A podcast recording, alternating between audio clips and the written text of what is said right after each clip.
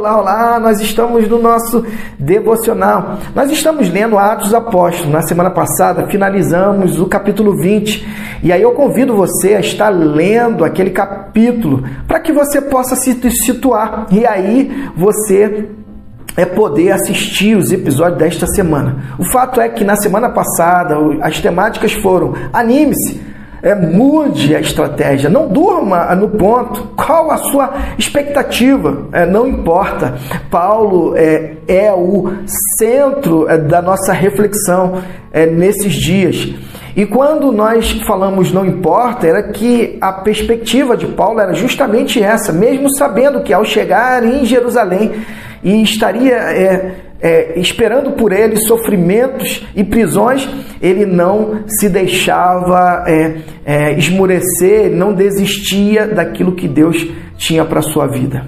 E o que Deus é, tinha para a vida de Paulo era justamente é continuar impactando através da mensagem e no final sim ele iria vivenciar o martírio para a glória de Deus. Haja vista que o sangue do mártir é a semente para o crescimento da igreja de Cristo Jesus. E a igreja é eu e você, somos nós, somos aqueles que estão reunidos no nome de Cristo para levar essa mensagem que nos conecta, que nos introduz na dimensão da eternidade. As despedidas continuam. Eu não sei se você já vivenciou momentos de despedida na sua vida. Eu já vivenciei muitos momentos. É um momento é difícil porque é um momento transitório em que você vai viver, deixou de vivenciar algo, algum lugar, alguma circunstância para vivenciar um outro momento. E aí para trás você deixa aquelas pessoas que você ama, que você considera. É, é um momento difícil, um momento de dor, mas é um momento necessário de ser vivenciado. Eu talvez você esteja vivendo esse momento. Saiba que Deus, Ele é aquele que vai estar com você onde quer que você venha estar. Seja é, no contexto posterior à despedida ou no anterior, Deus sempre estará com você. Isso que importa. E Ele vai trazer o refrigério e matar justamente aquele sentimento de saudade que porventura venha ficar no seu coração.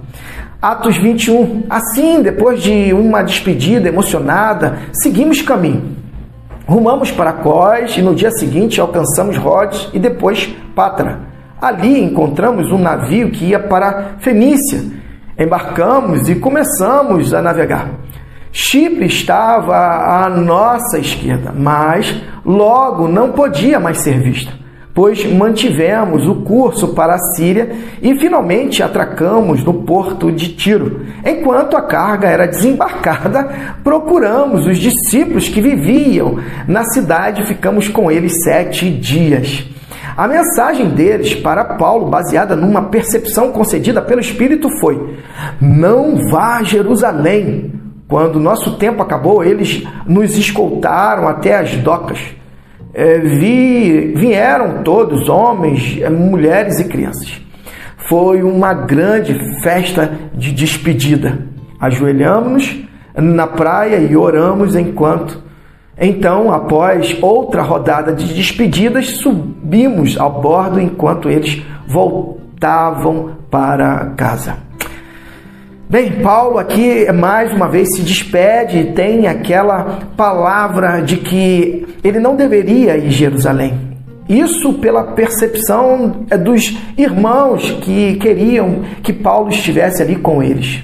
Mas quando nós temos um propósito, por mais que é doa o coração em deixar para trás pessoas que nós amamos, que nós é, trilhamos um caminho, mesmo é, diante disso, a convicção é de que existe um propósito maior, que é fazer a vontade do Pai.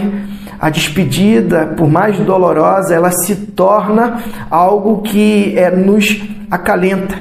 Haja vista que só se despede aqueles que vivenciaram é, amizade, comunidade, amor, impacto, legado.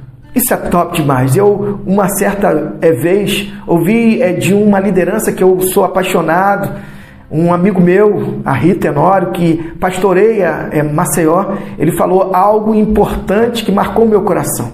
Que é, nós devemos sim nos despedir e de forma tal que venhamos é, deixar marcas no coração daqueles que ficaram para trás, para que quando nós retornarmos aquele local, nós possamos ter as portas abertas e poder novamente vivenciar é, comunhão. Isso é top demais. Que as despedidas da sua vida possam é, ser a marca de um legado. E que Deus te abençoe.